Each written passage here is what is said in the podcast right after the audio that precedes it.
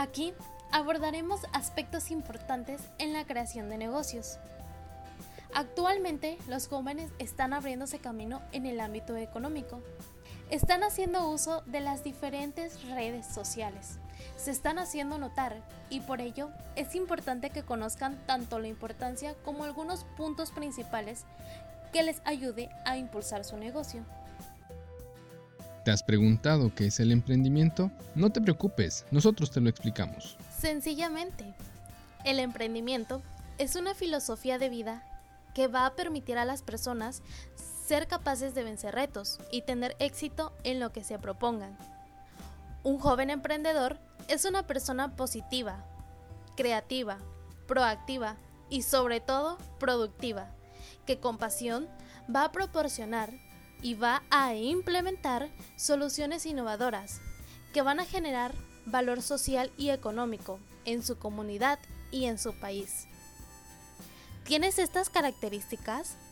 Un joven emprendedor con sentido humano no exige al gobierno o a la sociedad que le resuelvan sus problemas, sino que construye alternativas para resolver sus propias necesidades y las de su comunidad.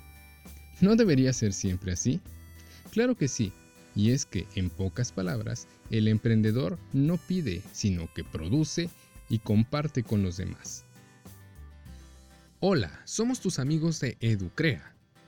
Y te damos la bienvenida a tu espacio ideal para aprender y compartir.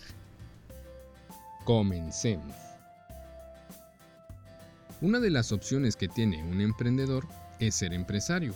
Un joven emprendedor con el interés y la capacidad de incubar un negocio se delata con la expresión de su cara.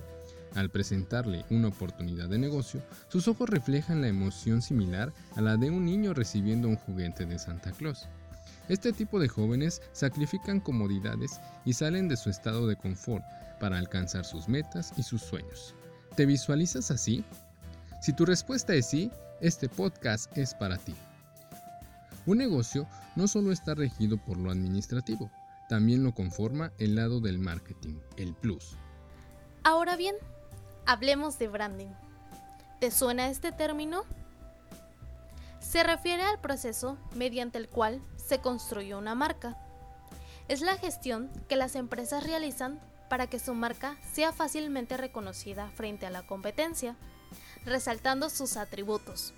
De esta manera se atrae la atención de clientes potenciales.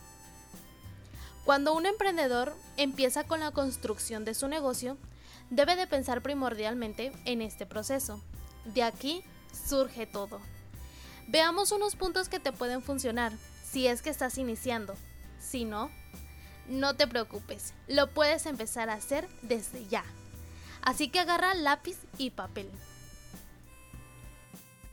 Número 1. Visualiza. Tienes que ver más allá. Imaginar lo que tus ojos no pueden ver. Pregúntate. ¿Qué producto o servicio ofrecerás? ¿Cómo ves ese negocio en un futuro? ¿Cuál es la misión y visión? ¿Cuál es tu público objetivo? Y lo más importante, ¿qué mensaje quieres transmitir? Recuerda muy bien esto. El branding se basa más en las historias que vas a contar, no en lo que vas a vender. Ahí radica todo. Número 2. Refleja. Una vez que ya visualizaste todo esto y que ya hayas hecho tus anotaciones, llegó el momento de plasmar. Primero, vamos a bocetear. ¿Cómo imaginas tu marca? Empieza a dibujar.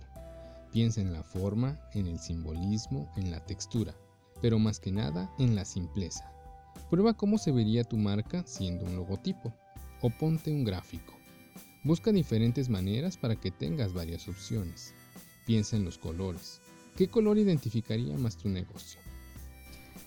Si quieres una ayudadita con esto, busca en tu navegador Psicología del Color. Y listo, escoge el color que más te guste. Cuando ya tengas tu boceto, vectorízalo. Y si no puedes, busca a un diseñador o un experto en eso. Número 3. Ejecuta.